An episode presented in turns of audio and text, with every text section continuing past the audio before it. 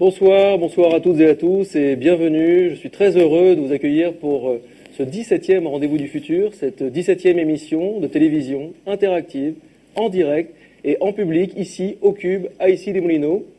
Alors très heureux également parce que nous poursuivons notre exploration, notre exploration du futur, euh, avec euh, nos invités bien sûr. Cette fois-ci c'est Patrick Vivray qui s'y colle à cette exploration, mais c'est également une exploration que nous faisons avec vous vous en avez pris l'habitude. Vous pouvez poser des questions, interagir, commenter, dialoguer, euh, intervenir à tout moment dans l'émission, sur le chat et sur Twitter, sur le hashtag RDVF. L'idée ce soir, c'est que le hashtag hack l'émission, et notamment avec nos amis de Naotex, nos amis de Sun Sun Sun, euh, on va y arriver, c'est sûr. Merci à nos partenaires qui rendent tout cela possible, euh, le Cube, JD Carré, Triple C, un air de chat, Merci à nos amis modérateurs du live tweet, Aurélie, Gaïané, Clio, Nicolas, Fabien, merci à vous. Et merci à vous, derrière votre écran, d'être toujours plus nombreux à nous suivre. Euh, ce soir, je serai accompagné d'Anne-Sophie Novelle, euh, économiste, journaliste, fondatrice du site collaboratif euh, écoloinfo.com et co-auteur du livre Vive la co-révolution, un livre que je vous recommande d'ailleurs chaudement, un livre qui nous rappelle à nouveau que le futur est déjà en marche, que le futur, c'est déjà le présent et que nous sommes les artisans de ce changement et cela finalement depuis pas mal de temps. Euh, alors après Joël de notre parrain, Jacques Attali, Claudia Ignoret, Bernard Werber, Jean-Pierre Dionnet, Serge Tisseron, Axel Kahn, Étienne Klein, j'ai le plaisir d'accueillir sur le plateau une, euh, vigie de notre époque, un, témoin, un témoin de notre civilisation, Patrick Vivray. Patrick Vivray, bonjour. Bonjour. Euh, laissez-moi vous présenter en quelques mots.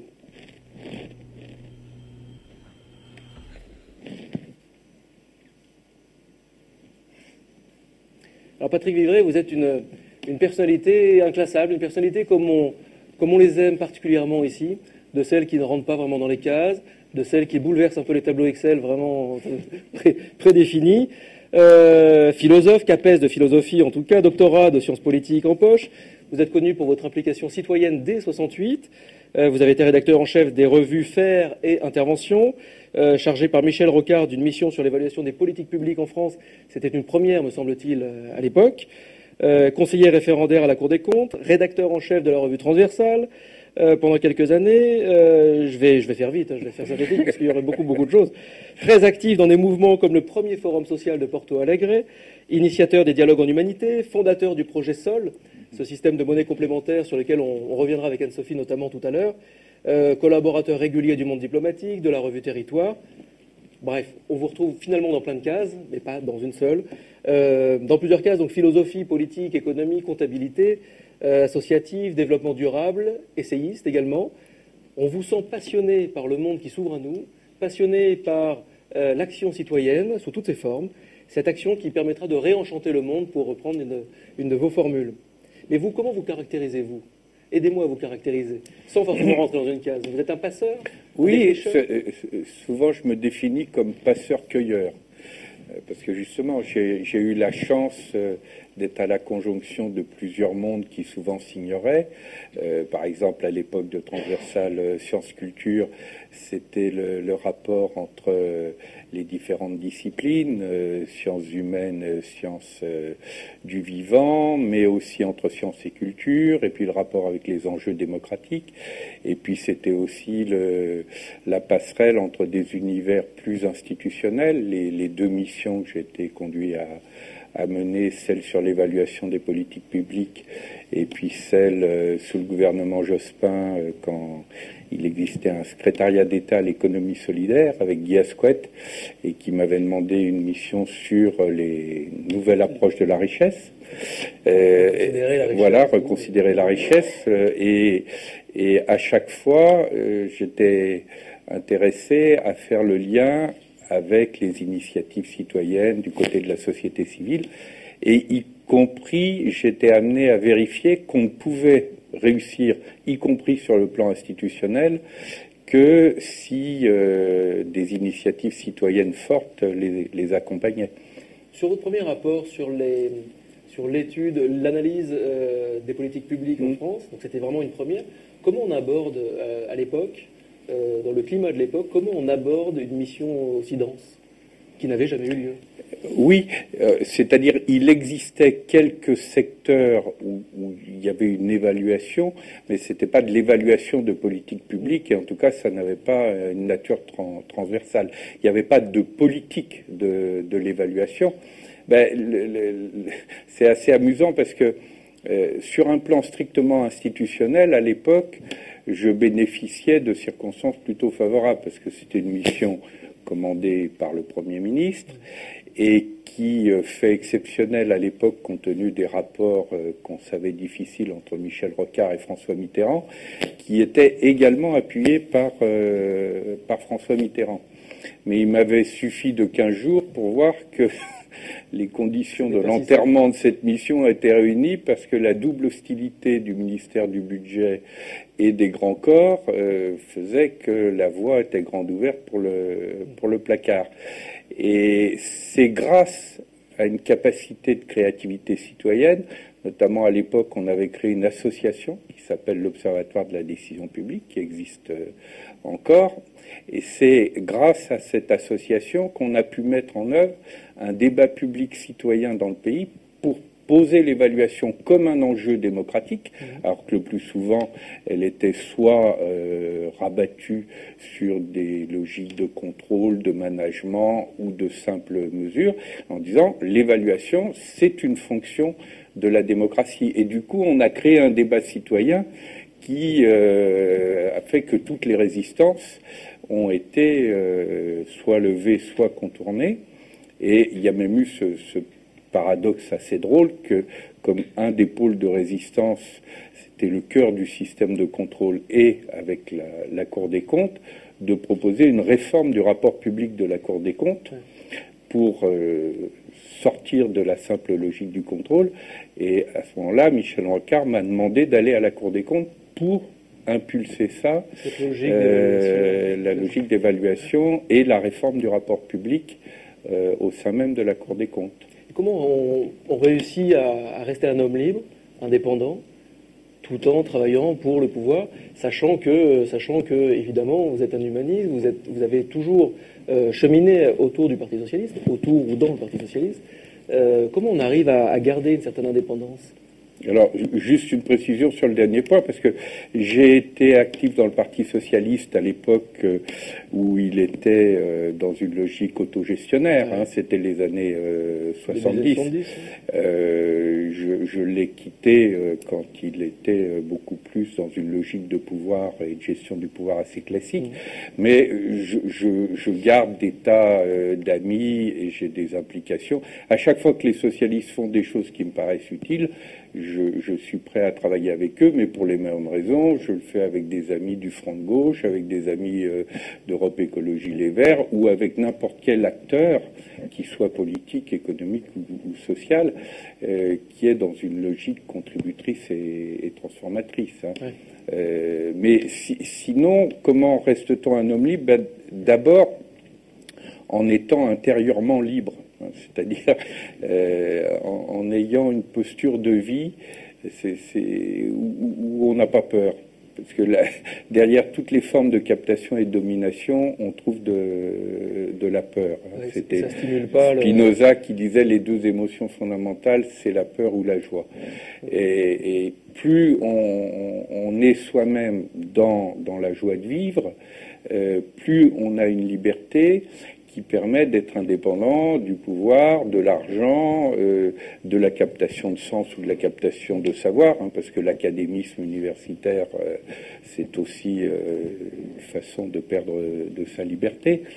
Et, les initiatives citoyennes sont une vraie richesse de ce point de vue-là, parce qu'on ne vous demande pas votre carte de, visite, votre pédigré, et ce qui réunit les, acteurs, c'est du désir et de la, logique transformatrice.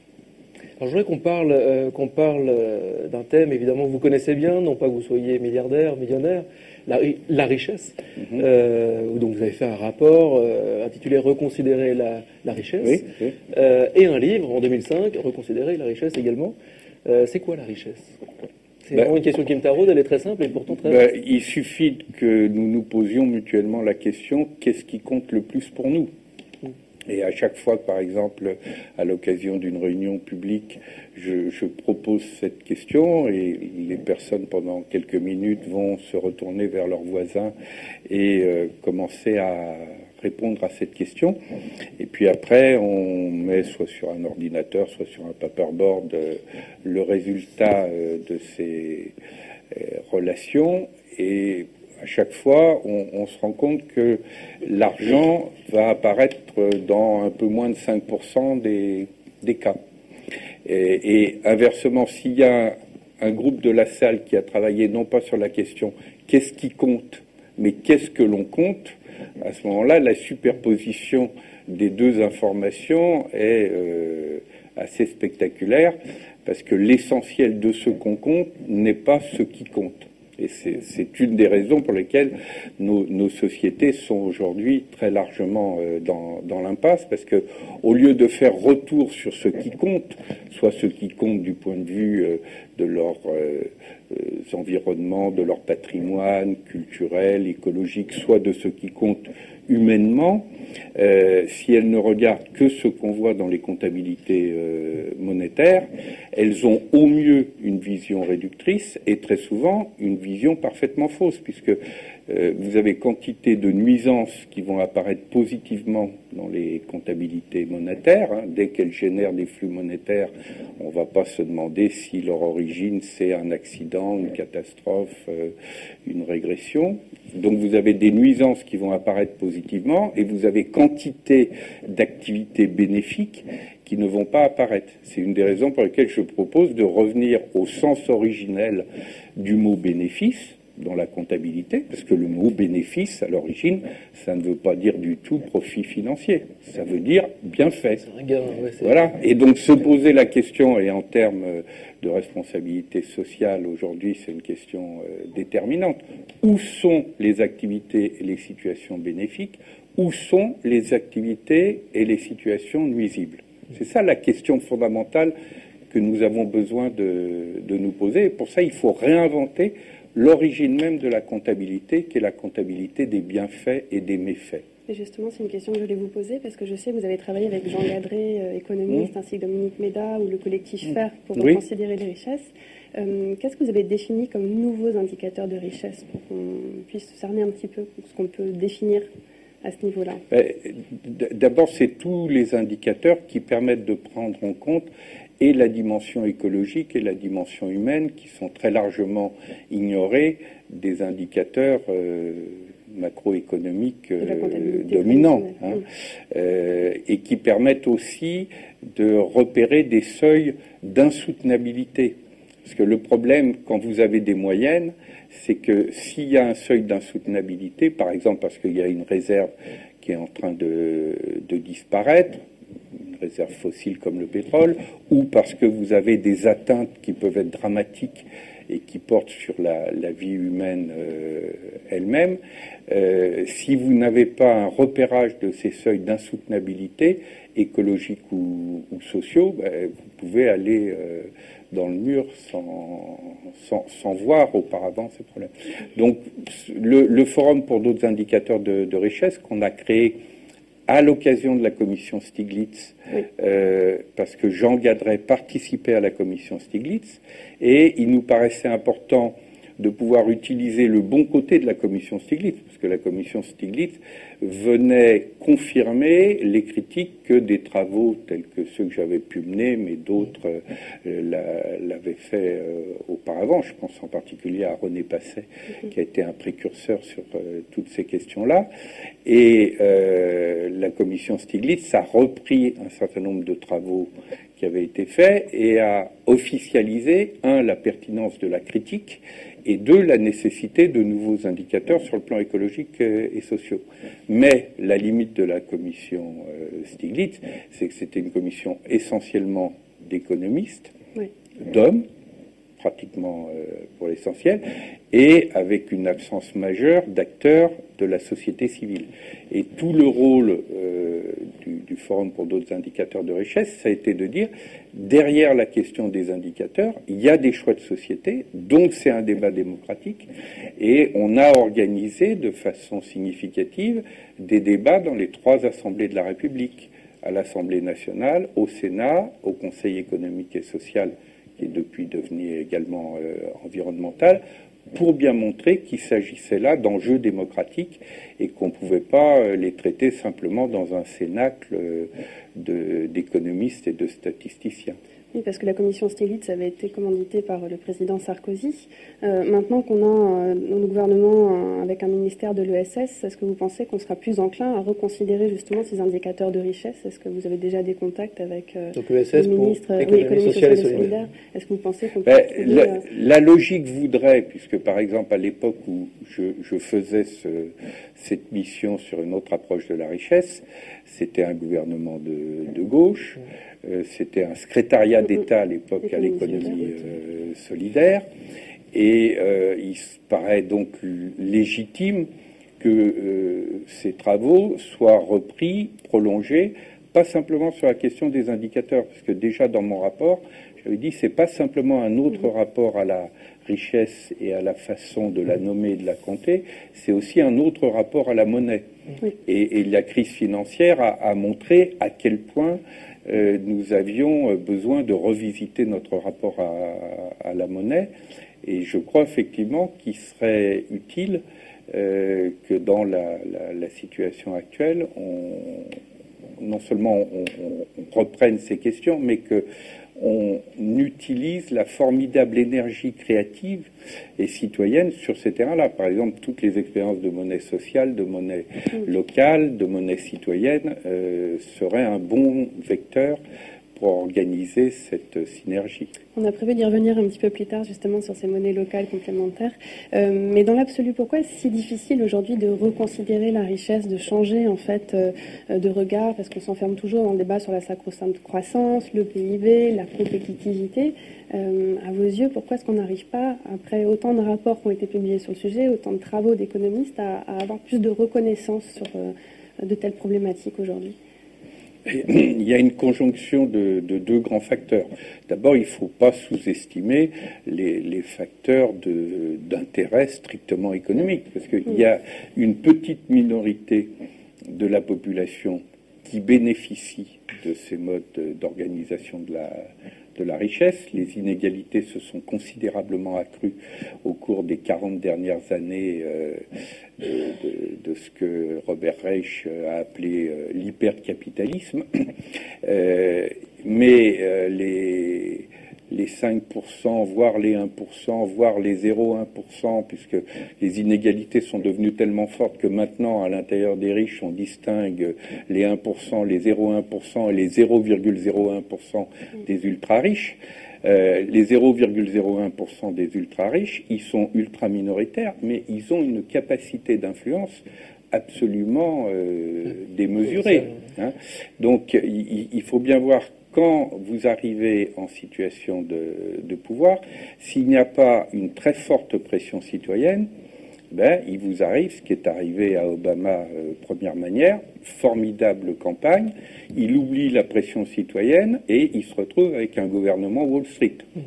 Donc, et ce qu'on décrit sur Obama, euh, on pourrait le décrire, euh, hélas, sur euh, notre gouvernement actuel. Où est le discours du Bourget de François Hollande à l'heure où la religion du choc de compétitivité semble être devenue le nouvel alpha et, et oméga de notre gouvernement. Donc ça, c'est la question des intérêts économiques. Et puis, il y a le la difficulté qui est liée au, blocage euh, culturel, parce que euh, moi, c'est ce que dans le, livre que j'ai écrit sur la cause humaine, euh, j'évoque à travers les processus de sidération.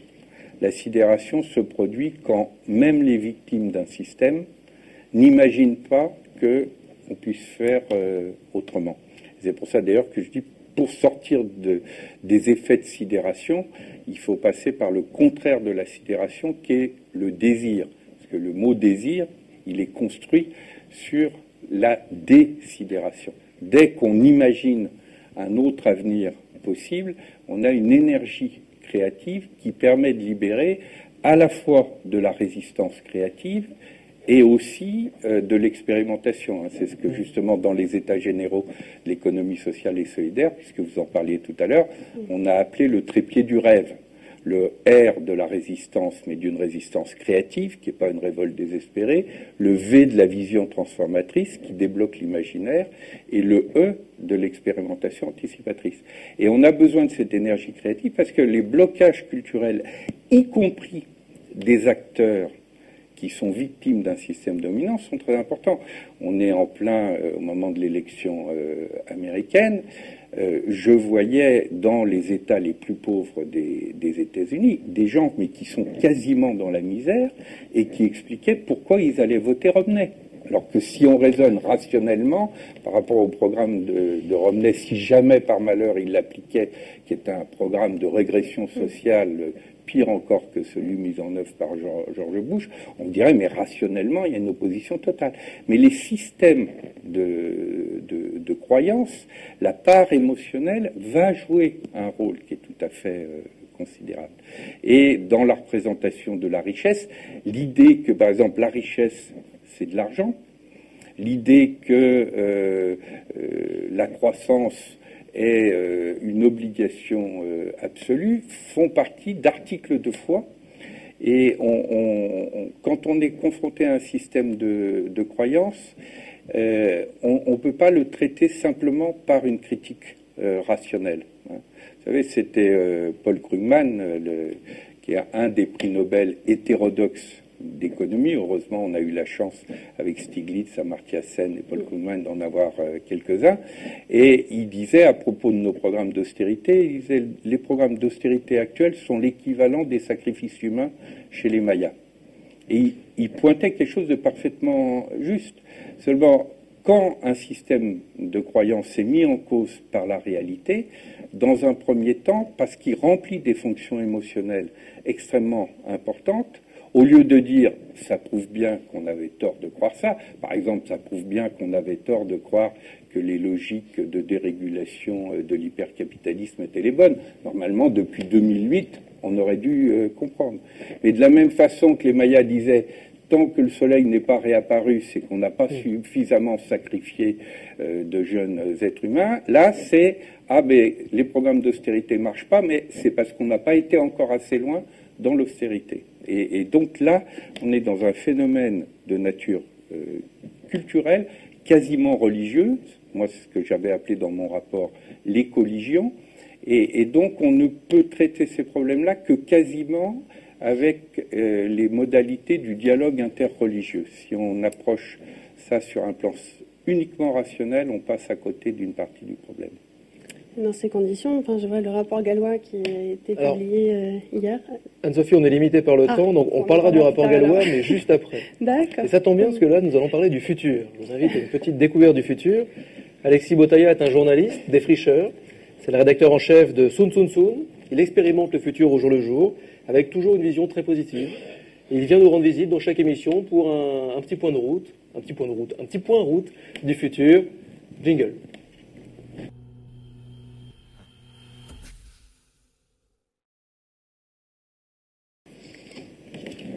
Bonsoir Alexis. Bonsoir à tous. C'était celle de micro. On y va. On lance la présentation. Alors je vous ai choisi trois innovations ce soir, assez intéressantes avec le thème d'aujourd'hui. La première, euh, on est plutôt dans des innovations sociales. ce restaurant s'appelle Sal Kitchen. Euh, il est situé dans le sud de Brooklyn. Alors je ne pourrais pas vous dire s'il est épargné par l'ouragan récent. En revanche, il a cette particularité extrêmement intéressante. Si vous y allez, vous pouvez sortir sans payer.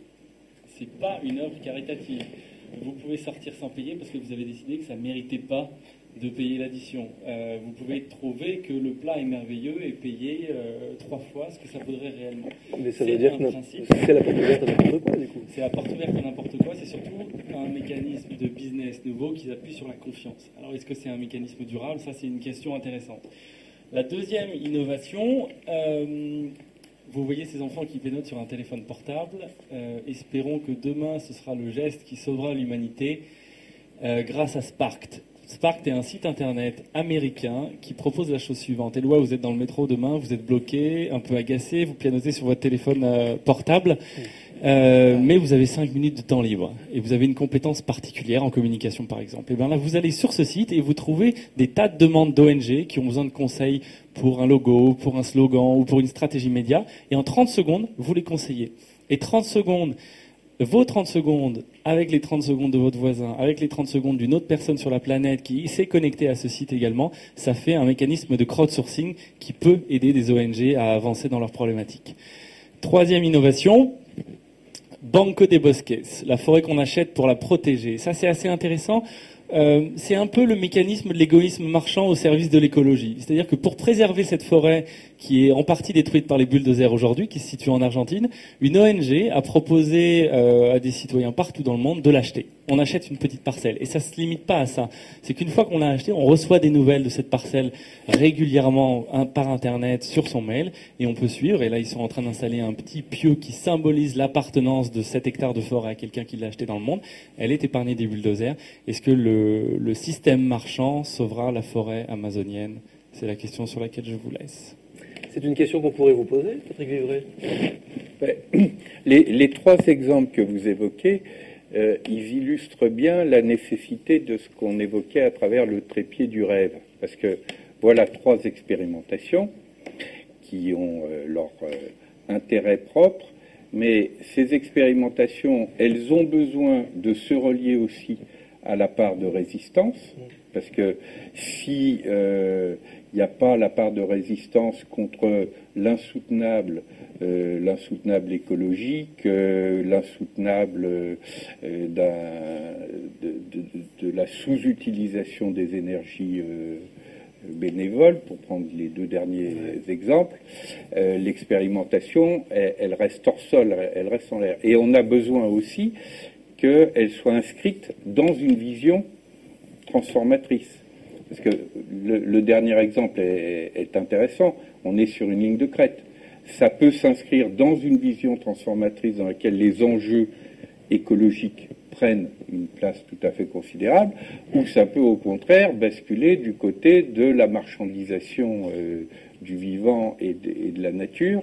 Et à ce moment-là, euh, l'expérimentation, elle ne va pas déboucher sur des perspectives euh, positives.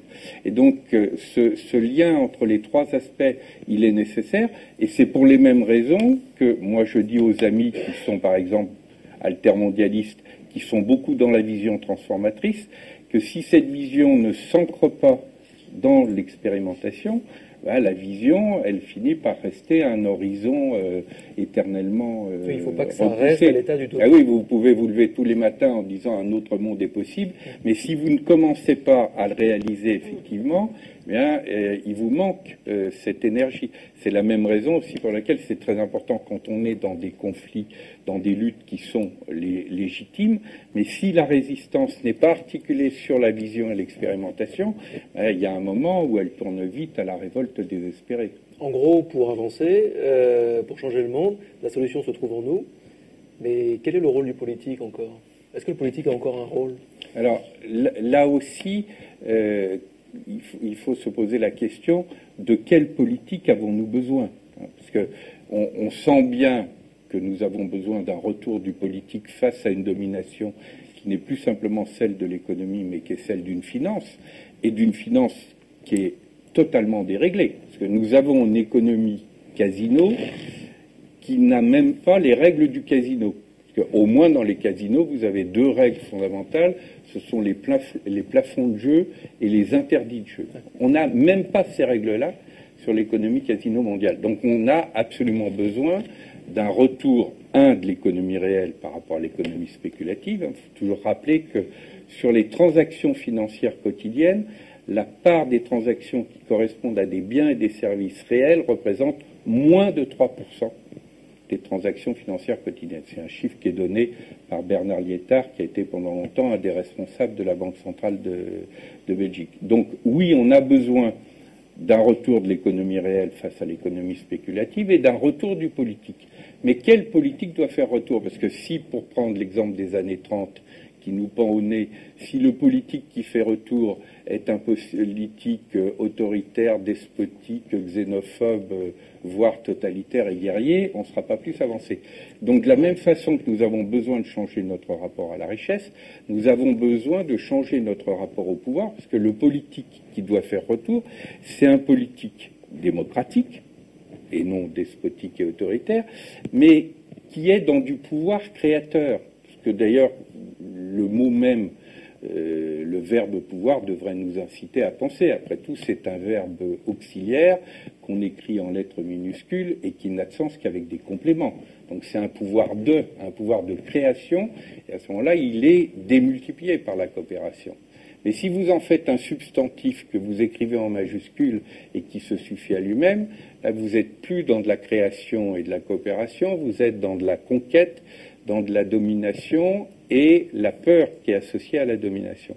Donc le politique dont nous avons besoin, c'est un politique qui va venir s'appuyer sur toutes ces énergies créatives. Hein. Par exemple, vous avez un livre formidable de Bénédicte Magnier qui est euh, dans le prolongement de ce que Anne-Sophie a écrit, hein, qui s'appelle Un million de révolutions tranquilles, et qui montre l'extraordinaire énergie créative dans le monde entier actuellement, y compris dans les situations euh, de détresse les plus importantes, ben, le politique dont on a besoin, c'est un politique qui permet à cette énergie créative de la société civile de s'exprimer et non pas qu'il la bloque. Hein. les monnaies sociales, je crois qu'on va en parler, sont un exemple de cette énergie créative. Ben, la Banque centrale européenne vient de faire un rapport pour dire au fond, euh, tant que c'est marginal, euh, on, laisse faire, mais euh, le jour où ça devient un peu important, on, cogne. Voilà typiquement une attitude scandaleuse euh, là, ce n'est pas le politique, c'est euh, l'économique. Mais si le politique ne libère pas les énergies, il ne remplit pas son rôle de pouvoir créateur. Et justement, comment faire pour que le politique soit plus à l'écoute de cette énergie créatrice Parce que moi, dans la co-révolution, mais je pense que Bénédicte Manier euh, également, euh, on s'attache à décrire justement ces mouvements de consommation collaborative, de co-création entre ONG et entreprises, euh, toutes les démarches de co-construction, la façon dont les organisations aujourd'hui s'inspirent aussi des, logiques du web, hein, du web transversal tout simplement. le partage aujourd'hui fait sa révolution numérique. Euh, moi, j'ai envie de croire à cette société collaborative, mais est-ce que vous y croyez, vous? C'est un mouvement émergent et à la façon dont on peut aujourd'hui leur donner une autre ampleur. de toute façon, euh, c'est une nécessité. C'est pas simplement de l'ordre du souhait, c'est une nécessité parce qu'il faut bien voir que les logiques de captation, que ce soit de la captation de richesse, l'hypercapitalisme, de la captation de pouvoir, les modèles euh, oligarchiques, a fortiori euh, despotiques ou totalitaires, la captation de sens, ça s'appelle l'intégrisme ou le fondamentalisme. Toutes ces formes de captation sont en train de nous repréparer des logiques de guerre. Il ne faut pas croire du tout que euh, la question de la guerre, elle est sortie du champ des sociétés humaines, y compris du champ européen. Hein, parce que la rapidité avec laquelle, quand on a une économie qui devient folle, on a des sociétés qui peuvent devenir folles. Ce que Reich appelait la peste émotionnelle, elle est en route, forcément. Hein. quand vous avez des, gens qui euh, sont condamnés à des situations de détresse, c'est très facile de leur faire croire que la cause, le bouc émissaire, plutôt qu'une euh, espèce de système lointain pour eux, si on leur dit euh, c'est l'immigré d'hier ou c'est l'immigré d'aujourd'hui, ça devient beaucoup plus simple.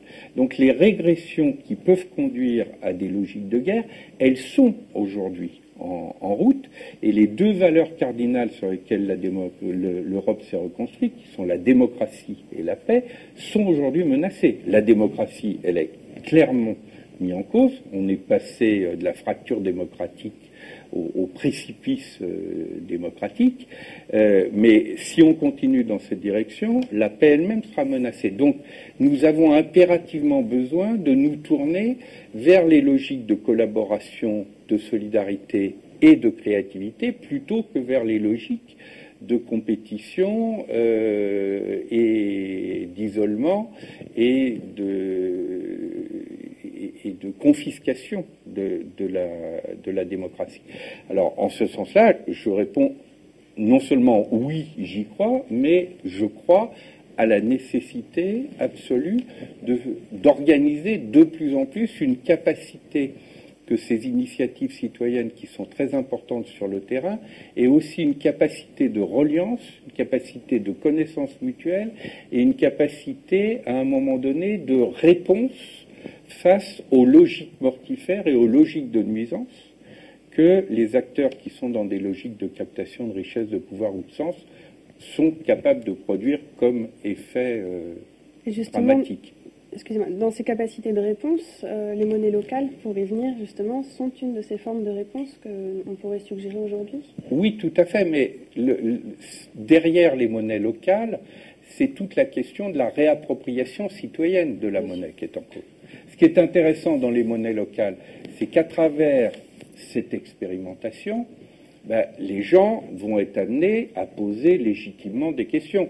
Euh, moi, je suis impliqué dans certaines initiatives, par exemple le sol que j'avais proposé dans mon rapport, qui s'est beaucoup développé dans une ville comme Toulouse. Ben, vous avez des gens qui vont dire euh, ce sol qui circule dans, Toulouse, qui l'émet, qui le garantit, euh, comment se perdent les choix qui vont faire que tel ou tel magasin Biocop, par exemple, va être ou non dans le circuit. Et ce sont des questions qui sont tout à fait légitimes. Mais on va dire aux personnes qui, dans ces groupes de débat, euh, s'interrogent sur la monnaie locale, mais vous avez aussi le droit de poser ces mêmes questions à propos de l'euro. Hein. normalement, la monnaie est un bien commun et une institution sociale. Donc l'enjeu d'une réappropriation citoyenne de la monnaie, les monnaies locales permettent de rentrer pragmatiquement dans cet enjeu-là, mais il ne faut jamais oublier qu'il faut remonter aussi à l'échelle macro. C'est comme si vous faites du microcrédit en oubliant la critique du macrocrédit. Hein? Il, y a, un moment, c'est encore le trépied du rêve. Hein. il faut que ces expérimentations, aussi passionnantes et créatives soient-elles, soient articulées avec des logiques de résistance et des logiques de vision transformatrice. Et justement, comment faire ce passage euh, d'échelle euh, Parce qu'on a bien vu qu'il y a des croyances, même au niveau politique, on a l'impression d'être enfermé dans un système aujourd'hui. Comment faire pour casser euh, les logiques qui, nous assaillent de toutes parts et qui font qu'on reste dans un marasme économique, social Il y a des réalités économiques. Ben, je, vous donne deux, exemples. Le premier élément, c'est la reliance de toutes ces initiatives. Hein. il y a eu une rencontre à Toulouse. Là, dans quelques jours, il y a une rencontre euh, à Lyon où les différents acteurs euh, de ces monnaies locales et, sociales vont se rencontrer. Mais il faut aussi un débat démocratique et une imagination qui permettent de voir comment ces mouvements-là sont capables de peser à l'échelle macro. Par exemple, il y a un article très intéressant de Bruno Terret, qui est quelqu'un qui est plutôt reconnu euh, parmi des économistes plus classiques, qui a beaucoup travaillé avec Michel Aglietta sur les crises monétaires.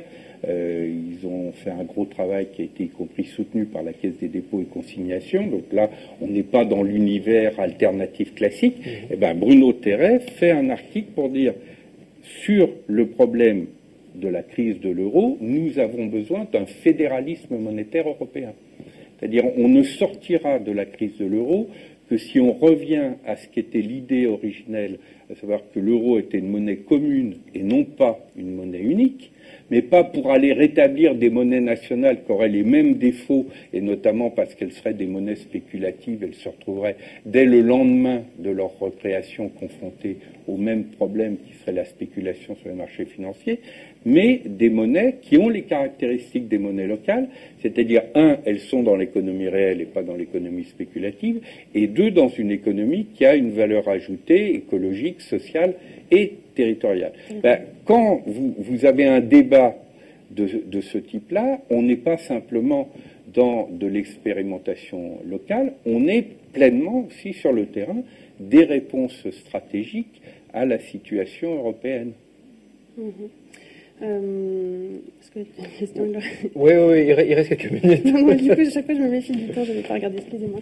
Tu peux y aller, il reste 5 minutes. Oui, non, mais justement, je vais revenir sur le rapport gallois. Je n'ai pas eu le temps de me poser la question tout à l'heure. il a été publié hier, 22 propositions qui, voilà, essayent de replacer de la compétitivité, qui disent qu'il faut reprendre le débat sur les gaz de schiste, autant de propositions qui, parfois, peuvent paraître un petit peu dépassées quand, justement, on a un regard comme celui que vous avez. Qu'est-ce que ça vous évoque, ce type de rapport aujourd'hui? Alors, d'abord, il faut les lire, ces, rapports, parce que euh, dès que vous le lisez euh, attentivement, il y a des éléments que, à titre de citoyen que je trouve euh, tout à fait discutables.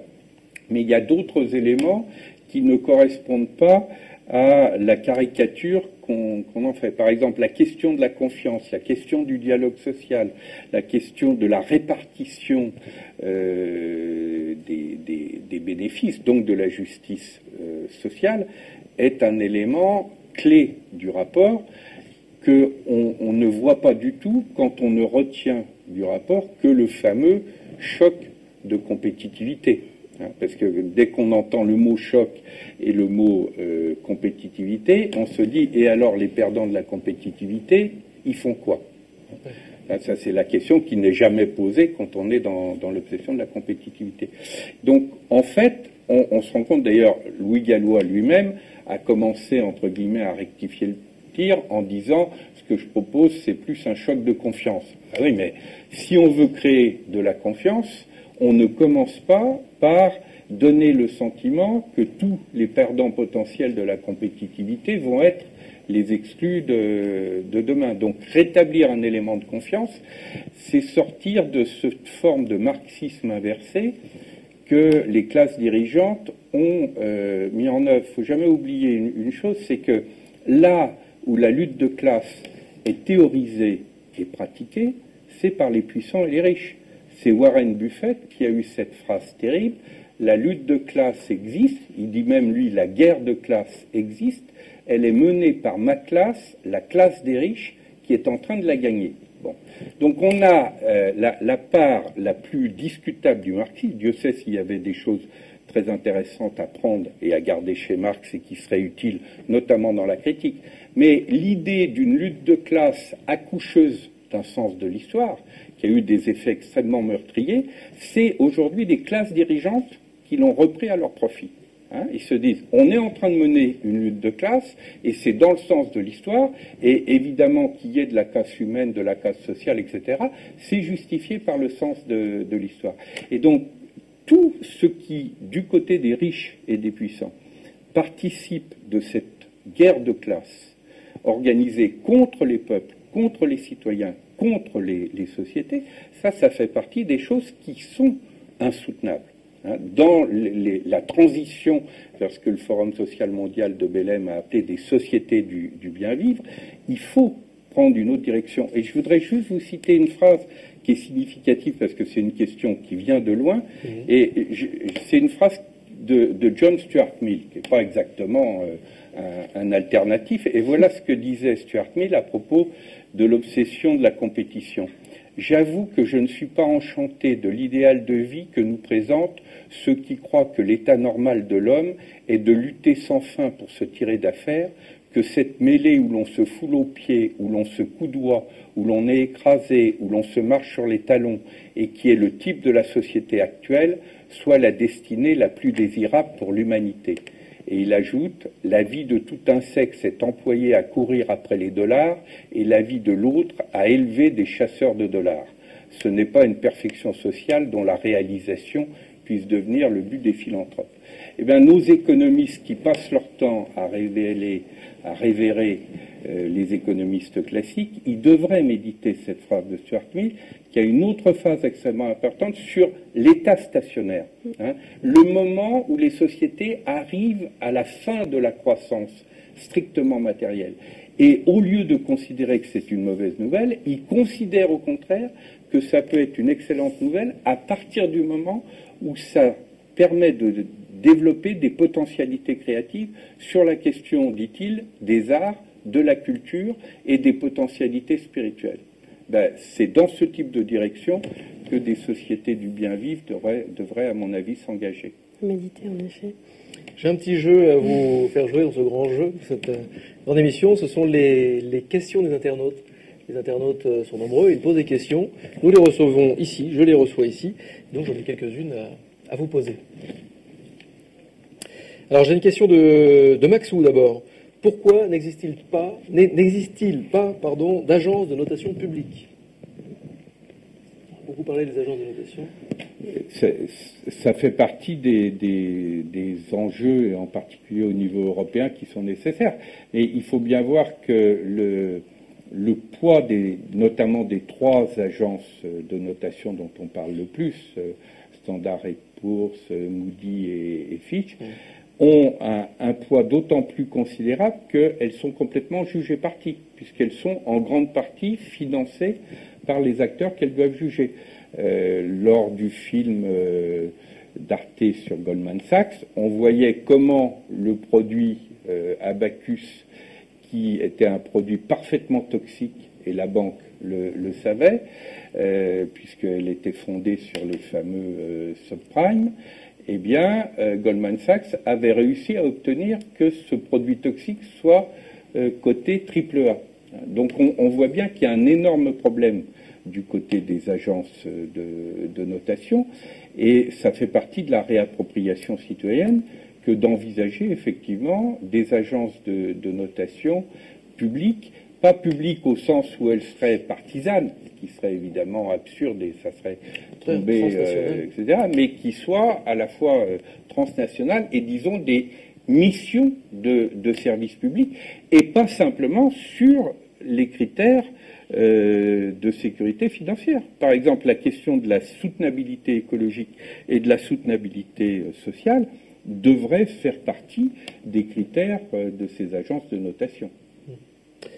Une autre question de Katikat. Euh, pourquoi, selon vous, faut-il toujours que l'on soit taxé de décroissant ou de hippie dès qu'on parle de sobriété? Ben, Déjà, ça serait bien que ceux qui parlent de sobriété ne sont pas obligés de se taxer eux-mêmes de décroissant.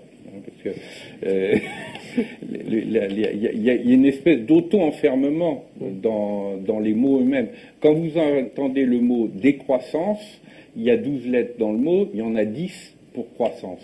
C'est-à-dire, vous êtes d'emblée obsédé par le modèle que vous euh, combattez. Quand vous prenez un terme positif, tel que par exemple des sociétés du, du bien vivre ou le terme que j'aime bien de Pierre Rabhi de sobriété heureuse, vous êtes d'emblée dans un imaginaire euh, positif, alors que quand vous êtes euh, dans la décroissance, vous êtes auto-enfermé dans euh, de, la croissance inversée, alors qu'il y a quantité de situations où la croissance va être légitime.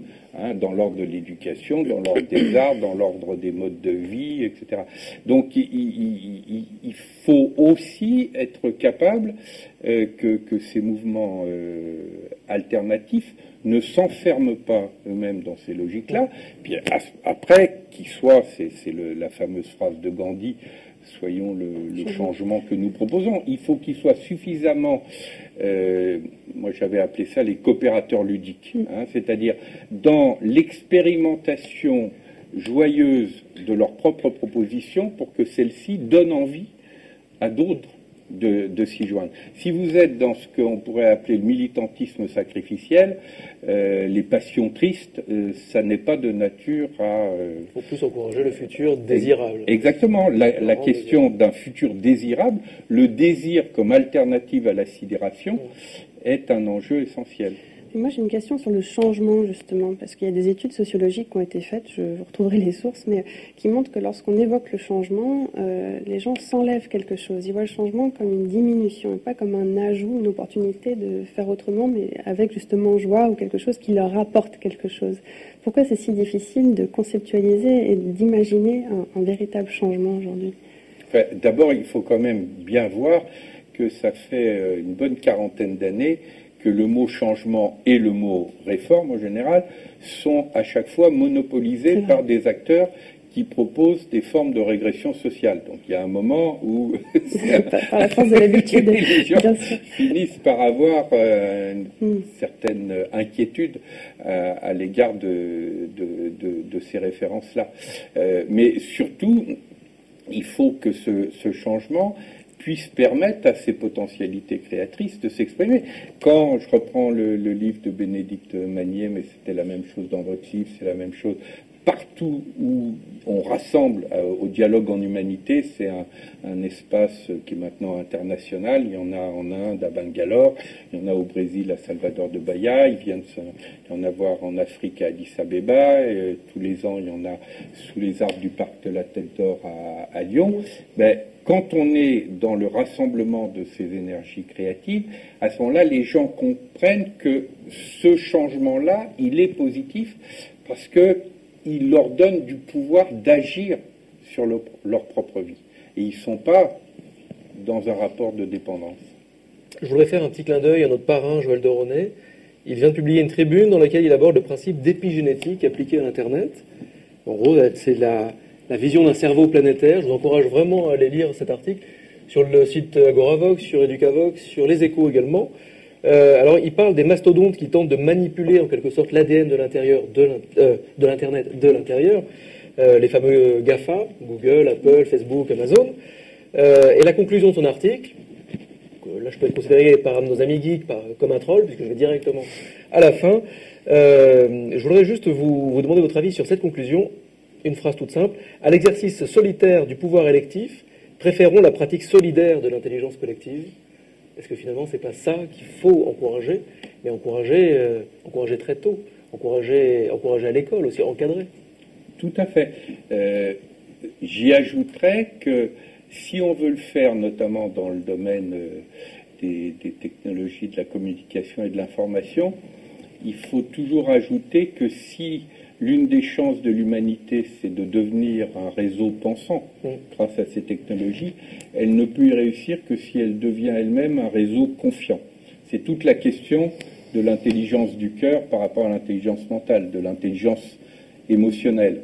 Et moi, c'est ce que j'appelle aussi la nécessité, à côté des NBIC, de tout ce qui est nouveau, des TNTS. Les TNTS, ce sont les toujours neuves technologies de sagesse que la seule chose que vous savez avec une nouvelle technologie, c'est que dans 10 ans, elle sera obsolète. sera plus nouvelle. Mais si dans 2000 ans, il y a toujours une humanité, elle pourra continuer à lire euh, Épicure, Socrate, Jésus, Bouddha, vous choisissez en fonction de vos préférences. Elles continueront à les parler parce que ce sont des paroles de vie capables de passer la barrière de la mort. Et vous pouvez d'autant mieux utiliser une nouvelle technologie que vous êtes structuré par ce rapport à l'essentiel. Technologie dans le rapport au temps, par exemple, si vous êtes structuré dans le rapport au temps, ben, un, agenda électronique euh, et toutes les, technologies de ce type va être un, outil extrêmement utile. Si vous n'êtes pas structuré, vous êtes dans le vertige, vous êtes dans le zapping, et à ce moment-là, vous avez des êtres et des groupes qui sont déstructurés. Donc je plaide beaucoup, moi, pour ce partenariat avec les TNTS. J'ai un, autre clin d'œil, notamment à nos, amis sur Twitter. Euh, il y a Nicolas qui fait une référence à, un article du prospectiviste Thierry Godin. Euh, le jour où Google décide de créer sa propre monnaie virtuelle, nous aurons l'air fin. Qu'est-ce que ça vous inspire? Ben, Oui, mais ça, prouvera justement que l'enjeu euh, monétaire est sorti du champ clos de, ces spécialistes actuels. Et à ce moment-là, il faudra construire du conflit, hein, de la résistance qui est du conflit non violent. Le conflit est une alternative à, la violence. Et les stratégies de résistance créative, elles visent aussi à éviter que cette réappropriation citoyenne de la monnaie, qui est absolument nécessaire, ne débouche pas sur de nouvelles confiscations par l'univers marchand. Anne-Sophie, alors, on, parlait évidemment pour préparer cette émission avec Anne-Sophie. Anne-Sophie m'a raconté son week-end. Oui, je C'est un très très bon week-end et j'aimerais que tu nous en parles quelques minutes. Euh, que tu nous parles un petit peu de ton week-end. Je suis partie me ressourcer. J'ai profité de trois jours de break pour aller dans les pays Qatar, au sud-est de la France, en Ariège, dans les Pyrénées. Et je suis allée dans une grotte, la grotte de Nio, qui est une, une des seule grotte en France où on peut encore voir des peintures pariétales euh, qui datent de 17 000 ans. Donc on fait un cheminement de 800 mètres à 1 km sous terre dans un petit groupe de 20 personnes. Et c'est très émouvant de se retrouver face à ces peintures, d'imaginer que des hommes euh, voilà, qui sont vraiment nos ancêtres sont allés aussi loin dans l'ombre avec une torche, voilà, peindre tout ça. Quand je suis remontée, ça m'a fait vraiment bizarre en me disant aujourd'hui on est, aussi dans une société, on est ultra connecté, souvent hors sol, où les journalistes politiques vont commenter des tweets, où les jeunes grandissent avec cette technologie-là. Ça me fait poser plein de questions justement sur euh, le futur de la civilisation, sur notre rapport à la spiritualité. Il faut être bien construit, vous venez de le dire, pour pouvoir considérer ça comme des outils et pour franchir les barrières du temps euh, et, euh, et intégrer le message des, des anciens et des philosophes. Mais est-ce qu'on ne peut pas être un peu inquiet parfois lorsqu'on voit euh, les préoccupations quotidiennes euh, forcées par l'hyperconsommation, avoir une société où il y a plein de déchus, de déchets? Voilà, qu'est-ce que ça. Voilà, vous restez optimiste malgré tout? Euh, Vous savez, il y a une phrase de Gramsci que j'aime bien où il dit il faut allier le pessimisme de l'intelligence à l'optimisme de la volonté.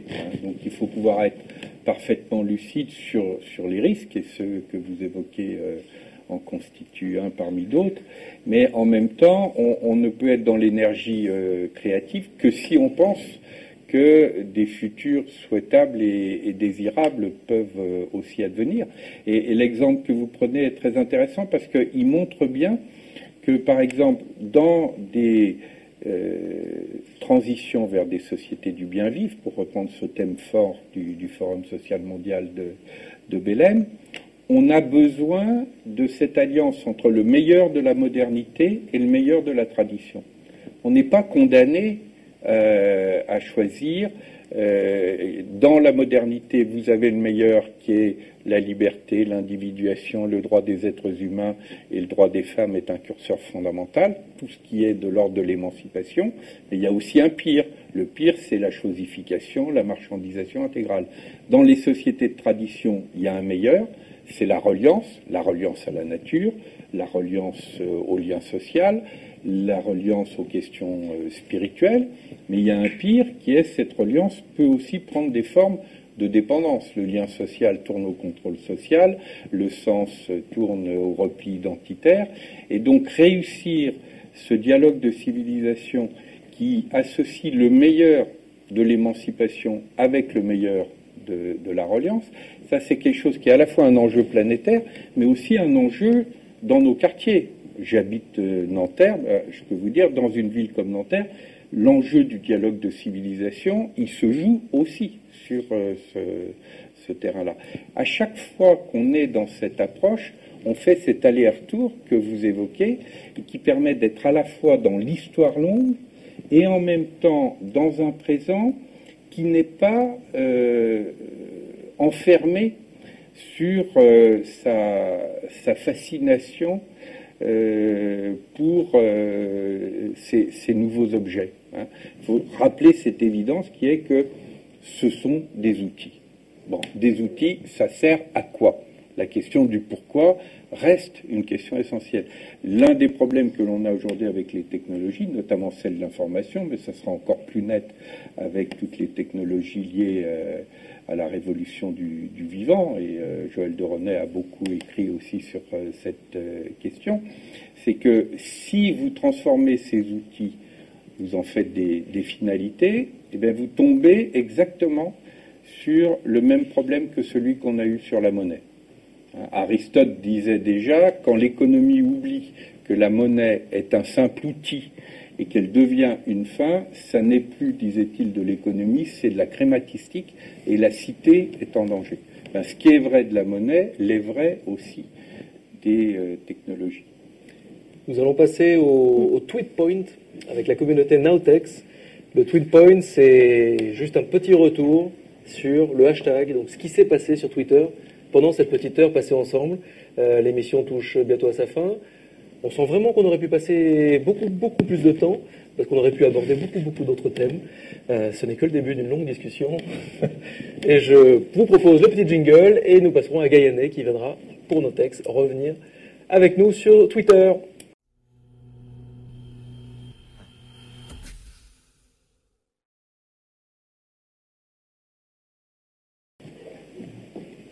Bonsoir Gaïanet. Bonsoir. Alors, est-ce que ça a tweeté, est-ce que ça a dialogué, est-ce que ça a échangé quel, euh, quel, retour peux-tu nous faire sur cette, sur cette petite heure? Effectivement, on a, pas mal tweeté, échangé, rebondi sur les propos de Patrick Patrick Vivray, les questions, les questionnements que ça provoquait. On a interagi à propos d'indicateurs, de, sens, de monnaie globale, de mise à l'échelle, puisque finalement l'émission euh, naviguait beaucoup entre euh, le passage de l'hyperlocal euh, au local, au global, etc. Et en fait, il ressort aussi une question euh, à propos des communautés, euh, Anne-Sophie, tu mentionnais tout à l'heure euh, l'économie, collaborative et, les communautés qui, émergent autour de ça. Et on se demandait un petit peu aussi s'il y avait, si on pouvait mesurer la production de richesse de ce type de communauté, s'il y avait des indicateurs ou qu'est-ce qu'on pouvait faire de ça? Ben, d'abord, il faut sortir de l'obsession de la mesure plus nos sociétés sont là, dans la démesure et plus elles sont obsédées par la, mesure. Moi, j'ai beaucoup travaillé sur les questions de mesure, de comptabilité, donc ce euh, c'est pas pour fuir cette question. Mais il faut savoir que la quantification est un outil au service de la qualification et pas l'inverse. Et que plus nous allons vers l'essentiel, et plus nous sommes dans l'inquantifiable, et même dans l'indicible. C'est pas par hasard si euh, la poésie est le seul langage qui euh, s'approche de l'amour, par exemple. Donc, euh, les outils de mesure, pourquoi pas, quand ils sont pertinents, quand ils nous permettent d'avoir des informations, par exemple des informations sur des seuils d'insoutenabilité. Si vous avez une entreprise dont la souffrance au travail est telle que ça va déclencher des taux de suicide dramatiques, vous avez besoin de cette information. Si vous avez euh, une organisation quelconque qui détruit les écosystèmes autour d'elle, vous avez besoin de cette information, y compris de cette information quantitative. Mais cette information quantitative, elle est toujours au service du processus démocratique lui-même, qui est un processus de qualification. On parlait d'évaluation des politiques publiques tout à l'heure. L'évaluation, ça veut dire délibérer sur la valeur. Et qu'est-ce que veut dire le mot valeur? La valeur, c'est la force de vie. Qu'est-ce qui fait force de vie? Et la destruction de valeur, c'est à chaque fois qu'il y a de la force de vie naturelle ou humaine qui est détruite. Quand j'ai besoin d'éléments quantitatifs pour m'alerter, par exemple, sur la destruction de valeur, c'est très important, mais il ne faut pas que je me prenne à mon propre piège qui est de confondre l'évaluation avec la simple mesure qui n'est qu'un outil au service de cette délibération sur ce qui fait valeur, ce qui fait force de vie. Durant, une heure, nous avons, décidément pris du recul, notamment sur les mots, remis. Euh, vous nous avez montré notamment l'importance de la contextualisation, de la remise en perspective. Euh, valeur, pouvoir, bénéfice, richesse. Il faut prendre du recul sur tous ces mots-clés et, bien savoir avant de les, avant de les galvauder sans doute, avant de avant d'en ben, faire n'importe quoi. Tout à fait. Vous savez, quand je faisais la mission sur la richesse, j'ai commencé à travailler sur une autre approche des, des chiffres, mais plus j'avançais et plus je me rendais compte que le blocage, l'un des blocages culturels, on parlait tout à l'heure avec Anne-Sophie, il vient du fait que nous nous enfermons nous-mêmes, nous nous laissons enfermer dans des mots dont le sens réducteur nous est imposé. Hein, le, mot valeur, qui veut dire force de vie, ben, quand on finit par vous dire le but d'une entreprise, c'est de la création de valeur pour les, pour les actionnaires, moi j'appelle ça un coup de force sémantique. Vous voyez, il n'y a pas d'autre nom. Bon, cette émission est terminée. Effectivement, nous aurions pu vraiment faire plusieurs heures. Déjà, nous dépassons sur l'horaire qui nous est imparti. Euh, merci à tous de l'avoir suivi. Je vous invite à suivre le 22 novembre une émission spéciale ici au Cube. Ce sera en direct sur le site euh, lecube.com. Euh, ce sera en public également ici à Ici les Moulineaux. cette émission est très spéciale puisqu'elle sera là pour le lancement du troisième numéro de la revue du Cube, une revue augmentée. le thème, après l'utopie et l'empathie, sera la confiance il y aura Aurélien Bélanger, euh, Michel Autier et Étienne Krieger avec Nils Sezosmanov que vous retrouverez donc le 22 novembre. Les rendez-vous du futur reviennent très bientôt, très vite. Euh, plein de surprises en 2013. On vous mitonne tout ça et on vous en dit plus. Tenez-vous au courant évidemment sur euh, Facebook, Twitter et sur le site rendez-vous du futur.com. Merci à vous, Patrick Vivray, d'avoir passé cette heure avec nous. Merci beaucoup. Merci. Et merci donc encore une fois à tous ceux qui ont rendu cette émission possible. Le Cube, un air de chat, JD Carré, Triple C. Euh, triple C, rien à voir avec la note, bien sûr. Euh, merci Anne-Sophie. Merci Anne-Sophie, merci beaucoup. Merci à nos partenaires médias, Sun Sun Sun, Nautex, Ecolo Info, euh, Arte Créative. À bientôt.